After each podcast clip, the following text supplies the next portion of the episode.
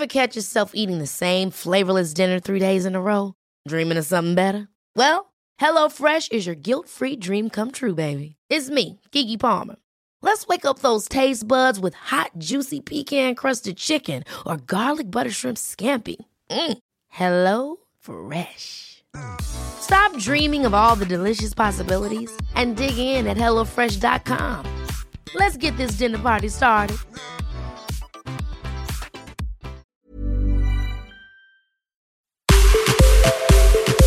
Punto saludable. Porque tu salud es importante, este podcast está dedicado a darte los mejores tips y herramientas para sentirte bien, comer delicioso, sin remordimientos y que tu cuerpo lo agradezca.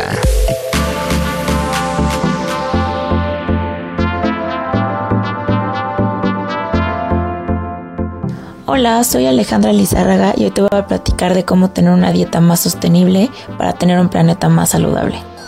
En el mundo cada vez existen más retos para la salud de las personas, pero también para la salud del planeta. Esto se debe al cambio climático acelerado por las altas temperaturas que son causadas por varias de nuestras actividades cotidianas. Una de estas actividades es nuestra dieta, o sea, la manera en la que nos alimentamos y nutrimos a nuestro cuerpo. Esto ocurre por la manera principalmente como se producen nuestros alimentos, que es un sistema intensivo y que sobreexplota los recursos naturales. Por eso, actualmente, eh, la manera en la que se producen nuestros alimentos está utilizando más recursos de los que el planeta nos puede dar. El sistema actual utiliza alrededor del 70% del agua del planeta, 40% de la superficie de la Tierra y de los suelos y 30% de las energías que se producen en el mundo siendo así la principal causa de extinción de especies y genera un tercio de los gases causantes de las altas temperaturas. Además, otro de los factores relacionados con nuestra alimentación y el planeta es el desperdicio de comida, el cual ha aumentado por la facilidad con la que podemos conseguir alimentos en los supermercados, en las tiendas de autoservicio y hoy en día el con el e-commerce. Anualmente desperdiciamos 1.3 toneladas de comida que se producen para alimentar a toda la población del planeta. El reporte de la Comisión Lancet llamó a la sindemia global de desnutrición, obesidad y cambio climático la sindemia quiere decir que hay tres epidemias ocurriendo al mismo tiempo y que están relacionadas entre ellas. Y esto está relacionado ya que en un periodo muy corto de tiempo el cambio climático ha afectado el estado de salud de las personas en todos los rincones del mundo, generando obesidad, desnutrición y en algunas zonas las dos al mismo tiempo y esto se le conoce como la doble carga de malnutrición. Em, y esto hoy en día es el mayor riesgo que existe para la salud de la humanidad, pero también para la, la salud del planeta. Por lo anterior, es urgente que cambiemos la manera en la que producimos y consumimos nuestros alimentos.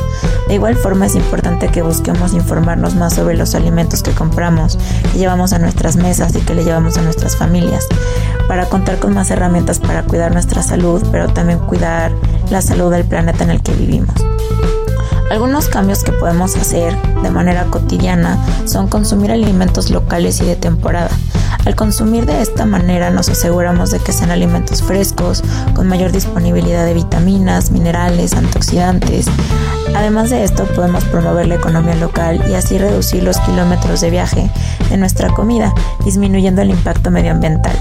También nos va a ayudar a disminuir el consumo de alimentos ultraprocesados, los cuales están asociados con un gran número de enfermedades crónico-degenerativas. Otro punto que podemos hacer es reducir el consumo de carnes rojas, de pollo y de pescado. Al consumir alimentos de origen animal de manera menos frecuente, ayudamos a que se utilicen menos recursos naturales. Uno de ellos es el agua, los espacios, los territorios. Este cambio también tendrá un impacto positivo en la economía familiar. Para poder sustituir las proteínas todos los días, podemos utilizar alimentos vegetales como pueden ser los frijoles, las lentejas, los garbanzos, habas, alubias, y otra fuente pueden ser los cacahuates, almendras, nueces, ajonjolí, pistaches. de esta manera vamos a tener un aporte proteico, vamos a tener un aporte de grasas buenas, un mayor aporte de fibra y un menor aporte de colesterol que normalmente proviene de fuentes animales.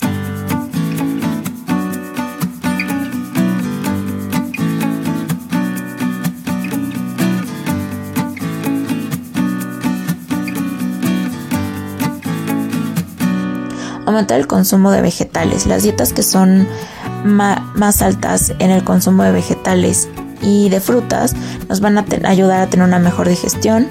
Eh, además vamos a tener un adecuado consumo de vitaminas y minerales, así como fibra, y eh, va a ser mucho más amigable en términos ambientales. Pero es importante cuidar o considerar que a la hora de consumir em, vegetales, así como frutas, tenemos que considerar que estén libres de pesticidas y de agroquímicos que pueden ser también riesgosos para nuestra salud. Otro punto es conocer algunas guías alimentarias alternas a las que ya conocemos aquí en México, como puede ser la dieta de la milpa.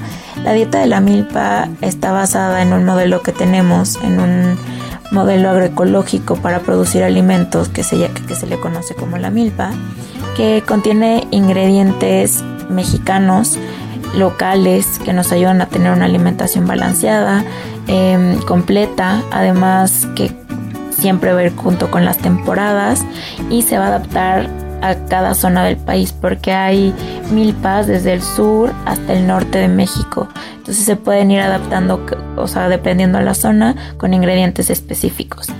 Otra opción es la dieta de salud planetaria la cual se utiliza como una guía alimentaria que puede adaptarse a cada país, cada individuo y a diferentes contextos sociales. Y esto es importante porque es una guía global, una guía que puede ser adaptada en todo el planeta y que su principal objetivo es reducir el consumo de alimentos de origen animal, de alimentos ultraprocesados, de azúcares, aumentar el consumo de vegetales, de semillas, de granos enteros, intentar consumir alimentos con menos procesos y así lograr un equilibrio a nivel planetario, porque además vamos a ser em, alrededor de 10 billones de personas en el mundo para el 2050. Entonces es importante reducir nuestro impacto ambiental a través de nuestra alimentación para que todos tengan acceso a una alimentación balanceada y adecuada. Es importante cambiar nuestros hábitos de consumo, conocer de dónde vienen nuestros alimentos, exigir mejores prácticas a la industria alimentaria para poder mejorar la calidad de vida que tenemos y evitar el calentamiento global.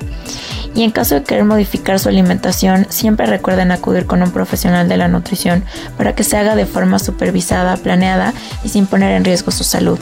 Muchas gracias y hasta la próxima. Escuche y descarga un episodio más de Punto Saludable cada semana en las plataformas digitales de El Heraldo de México.